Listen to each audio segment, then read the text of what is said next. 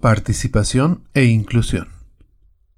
Al planificar e implementar iniciativas de participación, es importante tener en consideración que algunos niños, niñas y adolescentes pueden estar particularmente sujetos a múltiples vulnerabilidades o violaciones de sus derechos, incluidas la exclusión social y la discriminación.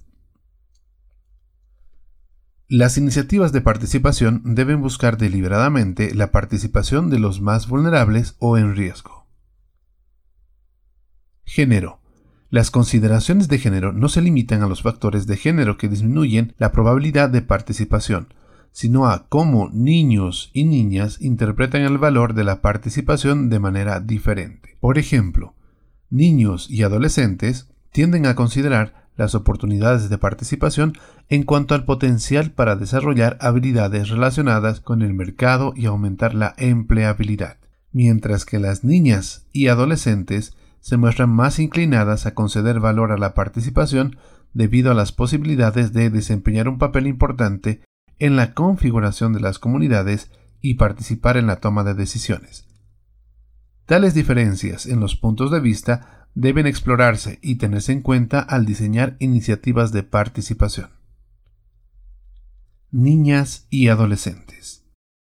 La discriminación, la desigualdad y los estereotipos contra las niñas a menudo se intensifican durante la adolescencia, lo que lleva a las violaciones más graves de sus derechos. Dependiendo del contexto, esto podría incluir embarazo precoz, violencia de género, abuso, explotación y trata, falta de acceso a la educación y generación de ingresos, oportunidades limitadas para el ocio, el deporte, la recreación y confinamiento en el hogar con la responsabilidad de tareas domésticas y de cuidado de los niños. Niños y adolescentes. Los conceptos tradicionales de masculinidad y las normas de género vinculadas al rol de proveedores, violencia y dominación pueden comprometer los derechos de los niños y adolescentes. Estos pueden incluir ritos de iniciación dañinos, exposición a la violencia, pandillas, grupos extremistas y tráfico. La negación de su vulnerabilidad también plantea barreras de acceso a la información y a servicios de salud sexual y reproductiva, con la consiguiente falta de servicios de protección. Niñas, niños y adolescentes en situación de trabajo infantil.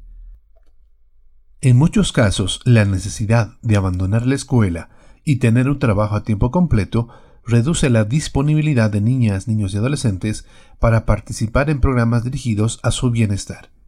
Adicionalmente, en varias ocasiones, la vulnerabilidad económica de los hogares los obliga a optar por trabajos explotadores. Niñas y niños migrantes. Un número cada vez mayor de niñas, niños y adolescentes migra ya sea dentro o fuera de su país de origen, en busca de mejores niveles de vida, educación o reunificación familiar. Para muchos, la migración ofrece importantes oportunidades sociales y económicas.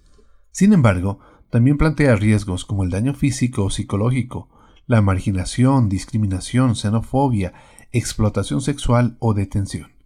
A un considerable número de migrantes menores de edad se les niega el acceso a la educación, vivienda, salud, actividades recreativas, participación y protección.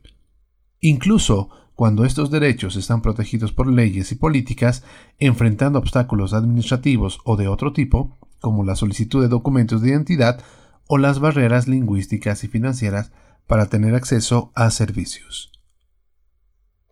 Niñas, niños y adolescentes en situación de discapacidad. Los prejuicios, la exclusión, el aislamiento social y la discriminación afectan de manera generalizada a muchos niños, niñas y adolescentes con discapacidad. En varios contextos suelen carecer de oportunidades que tienen otros en el acceso a la educación, formación profesional, lo que les impide adquirir las aptitudes sociales, profesionales y autonomía financiera. Los niños, niñas y adolescentes con discapacidad son mucho más vulnerables a la violencia física y sexual y enfrentar barreras para acceso a la justicia y la reparación. Involucrar a jóvenes con discapacidades requiere una preparación adecuada, compromiso, recursos, flexibilidad y facilitadores entrenados y capacitados. Niñas, niños y adolescentes de comunidades indígenas.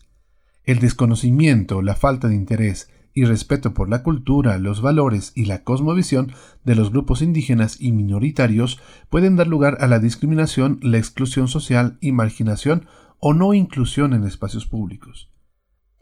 Para ello se debe adoptar medidas que permitan apoyar a los niños, niñas y adolescentes de comunidades indígenas y minoritarias con el fin de que puedan disfrutar de sus identidades culturales y apoyarse en las cualidades de sus culturas para contribuir activamente a la vida familiar y comunitaria.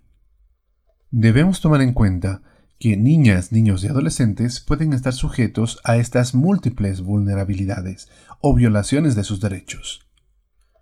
En ese sentido, la vulnerabilidad en la adolescencia es una etapa caracterizada por una mayor exposición a conductas riesgosas, de ahí la importancia de inculcar a niños y niñas un sentido de responsabilidad en la toma de decisiones, a medida que estos adquieren mayores niveles de competencia, de forma tal que cada vez que dependan menos de la protección y orientación de los adultos.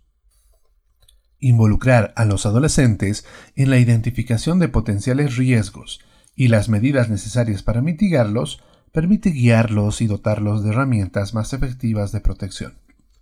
No es una tarea fácil para padres y cuidadores encontrar el correcto balance entre el nivel de protección y la autonomía progresiva de los adolescentes en su desarrollo individual y en las competencias para la toma de decisiones. Es por ello que los adolescentes de grupos vulnerables son a menudo los que más necesitan igualdad de oportunidades para ejercer el derecho a la participación y adquirir mediante esta competencias relevantes para la vida adulta.